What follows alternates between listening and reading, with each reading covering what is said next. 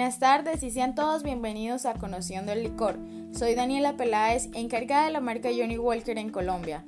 Estudié gastronomía y alta cocina en la Universidad Autónoma de Bucaramanga hace más de 5 años, donde me quise enfocar en el mundo de la coctelería y por eso decidí irme a Londres, Inglaterra, a estudiar en el Europa Barton School, donde aprendí la importancia de conectar en producto con el consumidor y generar un enlace con la historia, producción, materia prima e impacto cultural ante la sociedad para poder demostrarle al consumidor la importancia que hay detrás de un vaso de whisky o una bebida destilada. Por esta razón, quiero compartirles a ustedes esta información, siendo esta la primera edición del podcast. Bienvenidos.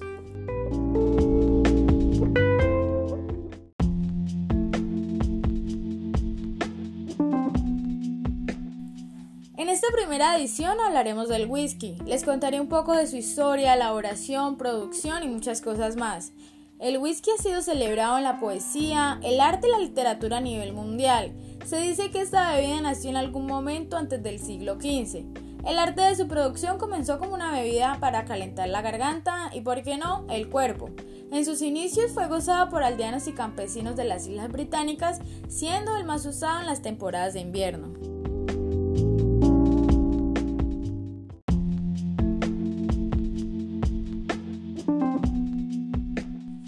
1494 se tiene el primer registro histórico del whisky teniendo como origen Escocia, hecho por monjes quienes lo fabricaban con propósitos medicinales. En estos tiempos esta bebida se le conocía como agua vitae o agua de vida. Sin embargo, el término correcto era Yuskevata, que más tarde en el siglo XVIII se transformó a whisky, dando como resultado el término que hoy en día se conoce whisky.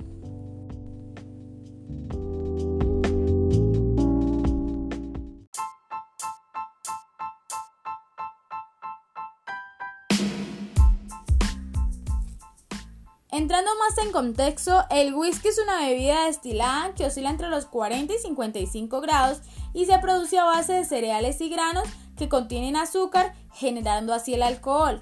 A partir de la fermentación de esta materia prima, como lo es el centeno, la cebada, el maíz o el trigo, se lleva a cabo el proceso de destilación y luego se almacena el resultado en barriles para que se añeje y adquiera ciertas características particulares como lo son su calidad, color y olor. Esto varía en la selección de los granos hasta el tiempo de maduración de la bebida, donde después se envasa y se comercializa.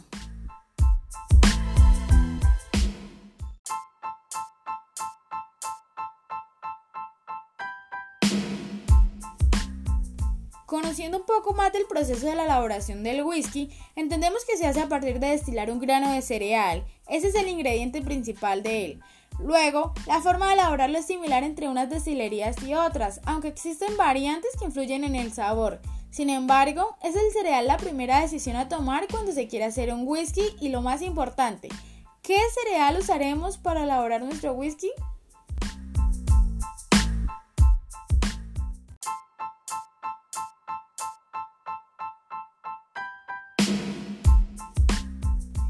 Les explicaré la elaboración a partir de los tres granos más importantes y comercializados, cebada, maíz y trigo.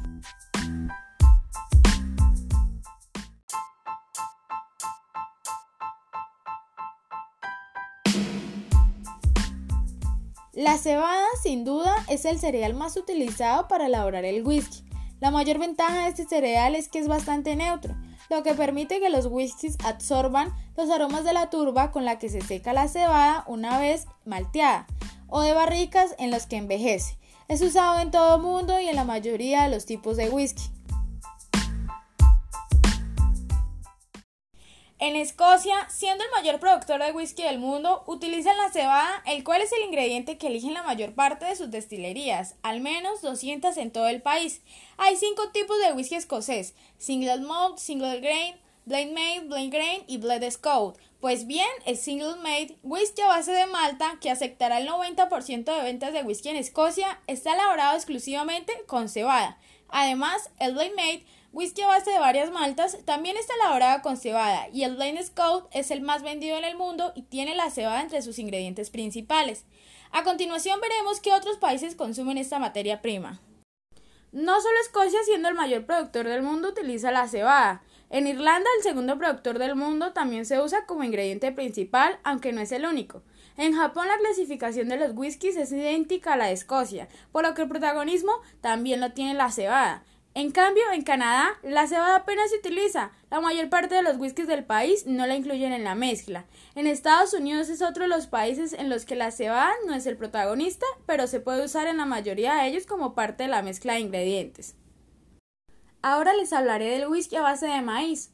El segundo ingrediente más utilizado para su elaboración, ya se deben imaginar ustedes, es el maíz.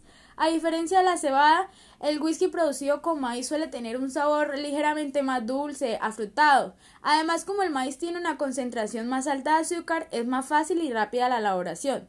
De ahí que hayan pocos tipos de whisky de maíz con largo envejecimiento, sino que su uso es fundamental para los whiskies más jóvenes y de uso común, cócteles, por ejemplo. Les hablaré de los países productores de whisky a base de esta materia prima. En Estados Unidos también el whisky a base de maíz es la norma, aunque hay una mayor variedad de ingredientes. El 51% del American Whisky debe ser de maíz y esa proporción llega hasta el 80% en el caso de los core whisky o whisky de maíz. En Escocia el maíz se utiliza en algunos whiskies del tipo Blended Scout, aunque este tipo de whisky es el más vendido del mundo. En Irlanda el maíz se utiliza como ingrediente en el whisky de grano, aunque es minoritario, y en Japón el whisky con maíz es una rareza. Solo se utilizan algunos whiskies que se elaboran de consumo interno y desde luego no para más conocidos. Para finalizar sobre los granos, hablaremos del whisky de trigo. El trigo es uno de los ingredientes más interesantes del whisky. Si bien no es el ingrediente más usado, es uno de los de más tradición y algunos de los whiskies más singulares del mundo se elaboran con él. En Escocia, el trigo es el único cereal que se utiliza en el single grain y por lo tanto también se utiliza en el blended scout. En Irlanda, al igual que en Escocia, el trigo se utiliza en los whiskies de grano, pero con la diferencia de que sí se mezcla el trigo y el maíz. En Japón, que sigue el estándar escocés, el trigo se utiliza en los single grain. No son muchos, pero sí hay algunos muy interesantes, como el de Cheetah Single Grain. Y para finalizar, en América, tanto en Canadá como Estados Unidos, el uso del trigo es residual. Para finalizar, y siendo la promotora de la marca Johnny Walker en Colombia, les cuento que esta marca es halagada por ser la marca del whisky más versátil del mercado, con un repertorio muy amplio de bebidas y una historia de casi dos siglos que hereda el proceso meticuloso del destilado desde su fundación. Por ello, preparar creaciones divertidas con este espirituoso es siempre un acierto.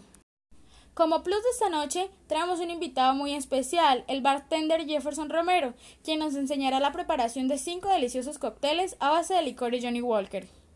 Hola Daniela, muchas gracias por invitarme a este inicio. Aquí te voy a enseñar cinco cócteles muy sencillitos y el primero de estos va a ser el Johnny Ginger. Y los ingredientes son 25 mililitros de Johnny Walker Red Label, un cuarto de onza de zumo de limón, hielo, 75 mililitros de ginger ale, jengibre, la preparación va a ser llenar un vaso alto con hielo, agregar el Johnny Walker Red Label, el jugo de limón y el ginger ale hasta el tope. Decorar con una rodaja de jengibre y ya todo esto se hace con el refrescado que es simplemente agitar prácticamente. El segundo sería el Johnny Walker Gold Label muy especies, que los ingredientes son 25 mililitros de John, Johnny Walker Gold Label Reserve, jugo de limón, 10 mililitros de licor de jengibre, eso es opcional 75 mililitros de cerveza de jengibre, lo cual le da un toque aromático. Y la preparación es en un vaso alto de mezclar todos estos ingredientes sobre el hielo. Otro sería el Johnny Walker Blue Label de Gentleman's Weger. El nombre es un poco larguito, pero es muy rico este cóctel. Los ingredientes son 45 mililitros de John Walker Blue Label, 10 mililitros de Jerez Pedro Jiménez Cherry, 5 mililitros de Pioneer William UDV, este es seco, y tres gotas de Out Bite, que es un amargo. Y la preparación sería mezclar todos estos ingredientes en un vaso old fashion, el gordito pequeñito, y si tú lo prefieres agregar un hielo en las rocas, eso ya es al gusto. El Gold Fashioned es un clásico y esto tiene 50 mililitros de Johnny Walker Gold Level Reserve, 20 mililitros de syrup de canela, un chorrito de bite de naranja, piel de naranja y la preparación es en un vaso old fashion, diluye el jarabe de canela en el whisky. Después agregas el bit y el hielo mientras mezclas. Decoras con una piel de naranja y listo. El otro y el último sería Johnny Walker Red y arándanos. Es muy delicioso. que lleva de ingredientes 50 mililitros de Johnny Walker Red Label, jugo de arándanos, hielo, hojas de té verde. Y la preparación sería, en un vaso alto colocas los hielos, viertes el Johnny Walker Red Label y el jugo de arándanos hasta el tope. Decoras con hojitas de té y listo, queda perfecto. Jefferson, muchas gracias por haber compartido con nosotros un fragmento de este podcast y muchas gracias a ustedes por el tiempo. Espero esta información llegue a cada uno y se sientan atraídos al tan alta experiencia y conocimiento. Nos escuchamos en una próxima edición. Buenas noches.